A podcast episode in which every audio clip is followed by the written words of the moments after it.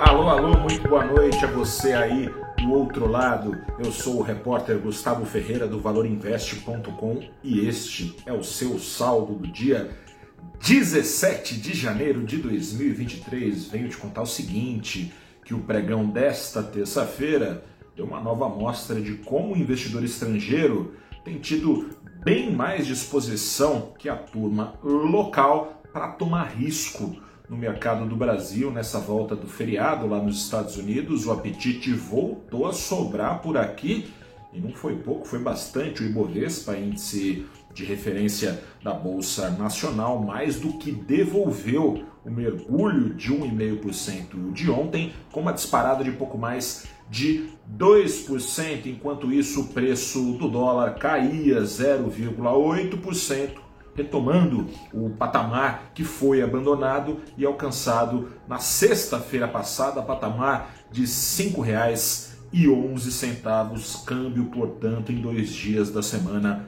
no 0 a 0.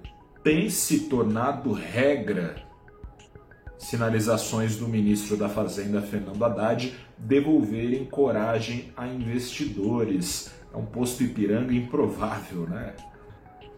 Em Davos, na Suíça, onde participa do Fórum Econômico Mundial, Haddad reiterou hoje como prioridade criar um novo arcabouço fiscal. Que bicho é esse? Ou seja, criar uma nova regra que substitua o teto de gastos, mas que seja de fato exequível e confira estabilidade à dívida pública ao longo dos anos. A proposta do governo, de acordo com o ministro Haddad, deve ser conhecida já em abril para tudo correndo bem lá no Congresso, ser aprovada rapidamente para passar a valer em 2024 em diante. Isso é essencial para determinar se vai ou não ter queda de juros desse ano.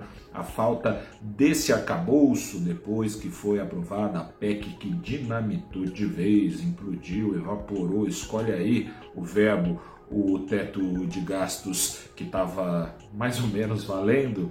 A falta desse arcabouço é o principal calor que tem aquecido perspectivas de inflação e juros nas últimas semanas, desde o fim do ano passado, últimas pelo menos cinco semanas. Falta ainda saber que regras são essas, né? Regra por regra não quer dizer nada, mas o mero sinal de que tem alguém comprometido com a responsabilidade fiscal, comprometido em devolver racionalidade ao gasto público dentro do governo, apesar de alguns sinais na direção contrária, e na direção contrária dada inclusive pelo presidente, ele que foi eleito, não o ministro, então é preciso ponderar isso.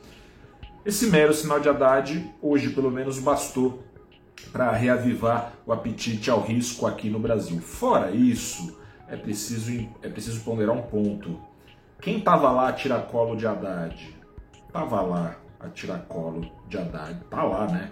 A tiracolo de Haddad em Davos, Marina Silva, ministra do Meio Ambiente, cuja responsabilidade ambiental é internacionalmente livre de suspeitas. Marina estar no governo por si só é um baita convite, cartão, cartão de visitas e convite também para investidores, cartão de visitas do Brasil em relação a demais economias. O Brasil vai trocando aí uma repulsa da comunidade internacional, nutrida pelo negacionismo climático do antigo governo, pela atratividade. Marina não apenas parece capaz de derrubar barreiras a capital filantrópico, né, que é dedicado por outros países para cuidar de biomas pelo mundo, ainda que tenha chovido dólar na bolsa no ano passado, bem mais choveria se o Brasil tivesse já desde o ano passado e nos últimos anos passado pelo crivo severo de regras de sustentabilidade de parte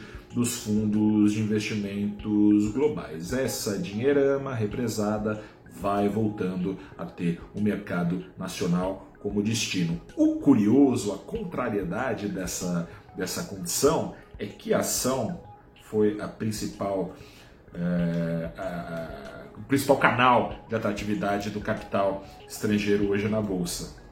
Ação da Petrobras, que tira petróleo do chão, combustível fóssil, enfim não foi por causa disso, é, mas a nova gestão da Petrobras, que vai tomar conta da empresa pelos próximos quatro anos, pelo menos, diz que vai mudar o foco da empresa um pouco para o combustível renovável, para energia verde, mas foi energia nada verde que fez a ação da Petrobras subir hoje. A ação da Petrobras subiu ali na casa dos 7%, porque os números vindos da atividade da China ruins vieram menos ruins do que o esperado. O petróleo disparou, Petrobras foi atrás. Enfim, vamos ver também se essa é, expectativa de crescimento da China, retomada do crescimento volumoso da China nesse ano, consegue se confirmar e a política de Covid-0 de fato fica deixada de lado. Vale lembrar, você que acompanha o Valor Invest já sabe, no nosso saldo do dia lá, a gente mostra sempre que possível, recordes e recordes da Covid devem manter os investidores de antena ligada, vamos ver. Um grande abraço, boa noite, até a próxima e tchau.